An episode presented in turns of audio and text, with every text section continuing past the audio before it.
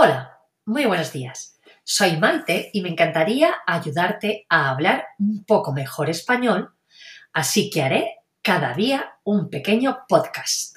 Empecemos. Hoy es domingo y continuamos hablando sobre las comidas españolas. Como hemos estado viendo, comemos cinco veces al día. Primero desayuno, luego el almuerzo, después la comida, la merienda y por último la cena es más o menos sobre las nueve, nueve y media. No debe de ser muy pesada ya que en poco tiempo nos vamos a dormir y suele ser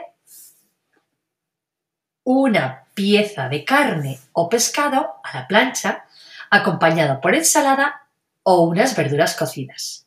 Que tengas un maravilloso día y hasta pronto.